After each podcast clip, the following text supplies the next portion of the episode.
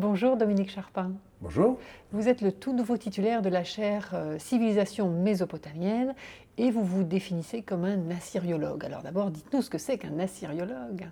C'est un terme qui a une histoire un peu ancienne, qui remonte au milieu du XIXe siècle, lorsque la redécouverte de la civilisation mésopotamienne s'est faite dans le nord de l'Irak actuel, c'est-à-dire le pays assyrien. Et donc l'assyriologue, c'est celui qui était capable de déchiffrer la langue assyrienne. Alors après, on a découvert qu'il y avait une autre variante, le babylonien, que ces deux langues appartenaient à un même ensemble qu'on appelle l'acadien. Mais le mot d'assyriologue est, resté pour euh, décrire le spécialiste des écritures cunéiformes dans lesquelles ces langues sont notées. Alors, la Mésopotamie, euh, vous l'avez dit, euh, une partie de l'Irak actuel, de la Syrie, entre le Tigre et l'Euphrate, c'est une zone très très aride qui n'a pas laissé beaucoup de monuments, mais en revanche, des tablettes, des tablettes, des tablettes. On peut tout lire là-dessus. Alors, notre problème essentiel, c'est que les tablettes sont souvent abîmées. Ça se conserve bien, mais enfin, euh, c'est quand même. Euh, on trouve ça dans des ruines, vous avez des, briques qui sont tombées dessus, etc. Donc, euh, elles, sont cassées. C'est ça qui gêne le déchiffrement. Donc, les difficultés sont soit en raison de la conservation, soit en raison de problèmes lexicaux. Lorsque vous arrivez dans un, champ de vocabulaire un peu particulier, où là, c'est plus compliqué. Par exemple, tous les réalia. lorsque vous avez du vocabulaire pour le textile, à quoi ça correspondait? C'est difficile à dire. Vous avez des grandes listes de dépenses euh, et alors on vous dit, bon, il y a sûrement dedans euh, des chemises, des, sortes de galabillés, des choses comme ça, mais euh, qu'est-ce qui est quoi C'est une, des difficultés qu'on peut avoir. Alors, ce qui est très intéressant pour cette période, c'est qu'on n'a pas des grands textes comme à l'époque classique, mais vraiment de la donnée brute. Et évidemment, pour vous, chercheurs, c'est une mine d'informations. Voilà, on n'a pas de grands récits portant sur le passé, par exemple, ou, sur les événements euh, contemporains. On n'a pas de vie de roi, hein, mais on a les documents bruts, les documents d'archives. Et donc, euh, il faut, à partir de toute cette information très parcellaire, remettre tout ça en ordre et arriver à construire une, image. Et c'est ça qui est passionnant dans ce travail, bien sûr. Quel type de documents on trouve? On peut faire une typologie? Oui, alors vous avez euh, les documents que les anciens ont laissés avec l'idée que c'était ça qui était important. Donc tout ce qui est, disons, inscription commémorative, puis il y a les documents euh, qui sont les documents d'apprentissage. Alors c'est comme ça que l'essentiel de la littérature nous est parvenu en fait, très, euh, notamment la littérature sumérienne est presque exclusivement connue à partir des exercices des élèves scribes. Euh, donc ils recopiaient des textes. Comme des manuels scolaires, on dirait aujourd'hui. Oui, mais ce sont les cahiers des élèves hein, et pas les manuels eux-mêmes. Et on aimerait bien avoir les, manuels d'ailleurs.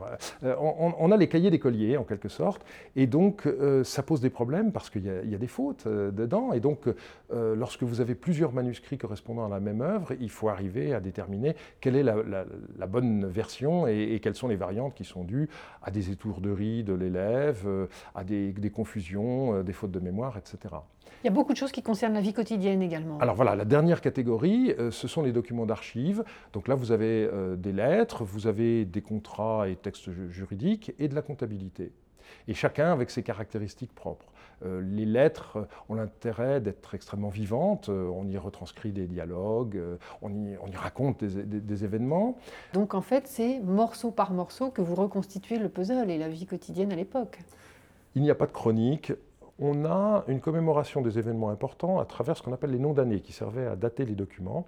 Donc, euh, au lieu qu'une année reçoive un numéro, comme ça a été le cas plus tard dans l'histoire de la Mésopotamie, on dit euh, année où euh, le roi a construit tel temple, année où le roi a rempli a remporté telle victoire, etc. Et on a des listes qui nous permettent de savoir dans quel ordre ces noms d'années se sont succédés. Mais précisément, il arrive parfois que certaines victoires ne soient pas mentionnées parce qu'on a jugé qu'un événement religieux, l'offrande d'une statue à une divinité par exemple, euh, c'était quelque chose de plus important. Et donc on ne peut pas euh, partir de ces listes de noms d'années pour dire voilà, on sait ce qui s'est passé de plus important dans, dans ce règne. Ça donne des points de repère, mais ça ne permet pas d'écrire vraiment l'histoire. Mais par contre, vous allez avoir un document administratif qui porte tel nom d'année et dans lequel on va dire euh, qu'il s'agit de la redistribution euh, de biens précieux qui ont été euh, pris lors de, la prise de telle ville. Alors du coup, vous allez savoir, ah, cette ville a été prise cette année-là, et en mettant ensemble toutes ces informations, on arrive à reconstruire l'histoire politico-événementielle. Seuls les scribes écrivaient sur ces tablettes ou étaient habilités à écrire et à raconter? Alors ça, c'est un des points où on a changé d'avis ces dernières années. Pendant très longtemps, en effet, on considérait que l'écriture cunéiforme était quelque chose de compliqué et que c'était des scribes professionnels qui seuls étaient capables de la maîtriser. Et puis on s'est rendu compte que c'était une vision sans doute euh, excessive. Alors il ne faut pas aller dans un excès inverse, tout le monde n'était pas capable de lire et d'écrire, mais euh, les membres de l'élite certainement beaucoup, plus. Et donc l'image traditionnelle, euh, où on considérait que les rois, que les généraux, que les administrateurs euh, dépendaient des services d'un scribe, eh bien on, se rend compte aujourd'hui que c'est faux. Et on comprend pourquoi. Quand vous avez un, général qui veut écrire quelque chose de, vraiment secret au roi, s'il passe par la médiation du scribe, il y aura toujours le problème. Ça va s'éventer. Ben voilà, c'est exactement d'ailleurs l'expression qu'emploie un général. Hein. Il dit prendre le vent à propos des propos qu'il a, qu'il a pu tenir. En tant qu'assyriologue, vous êtes à la fois archéologue, historien, épigraphiste. En fait, c'est très important d'aller sur le terrain, de rester en bibliothèque, mais de, de toujours contextualiser ce que vous déchiffrez. Oui, même vous l'avez prouvé, vous. Même si euh, on, ne va pas sur le terrain, de tenir compte du contexte archéologique dans lequel les documents ont été trouvés, c'est quelque chose de très important.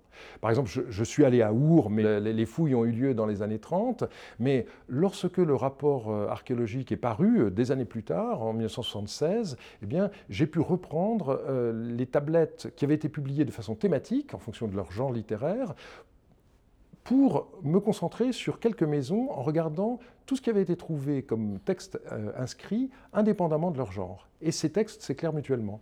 Vous avez des documents d'archives qui permettent de reconstituer l'histoire des familles qui ont habité ces maisons, et vous avez aussi des textes religieux qui d'un seul coup prennent un sens nouveau parce que vous voyez que dans un hymne, on met l'accent sur le dieu de la pureté, le dieu de la purification, qui est Ea, qui était le, dieu patron euh, des purificateurs qui habitaient dans la maison. Et donc, euh, le fait de connaître les habitants de la maison permet de mieux interpréter les textes religieux qui étaient à l'intérieur et qui avaient été publiés sans qu'on sache d'où ils venaient.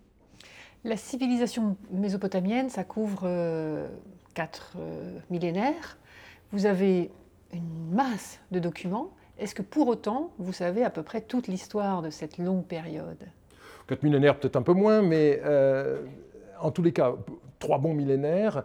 Euh, la difficulté qu'on a, c'est que il y a des périodes qui sont très bien connues, et puis vous avez des périodes pour lesquelles on ne sait presque rien. C'est le passage du deuxième au premier millénaire. Là, on a plusieurs siècles pour lesquels on n'a pratiquement aucun écrit parce que on a affaire à une décomposition complète des pouvoirs politiques, l'installation euh, des Araméens qui prennent le pouvoir un peu partout, et, du coup il y a une désorganisation complète.